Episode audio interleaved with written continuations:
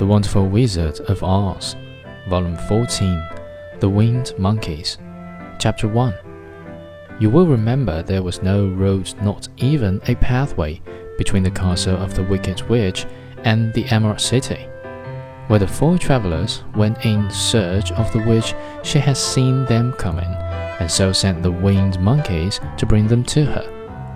It was much harder to find their way back through the big fields of buttercups and yellow daisies than it was being carried. They knew, of course, they must go straight east toward the rising sun.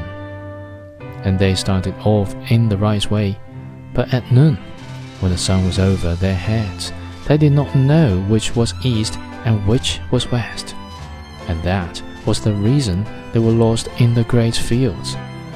They kept on walking, however, and at night the moon came out and shone brightly. So they lay down among the sweet smelling yellow flowers and slept soundly until morning, all but the Scarecrow and the Tin Woodman.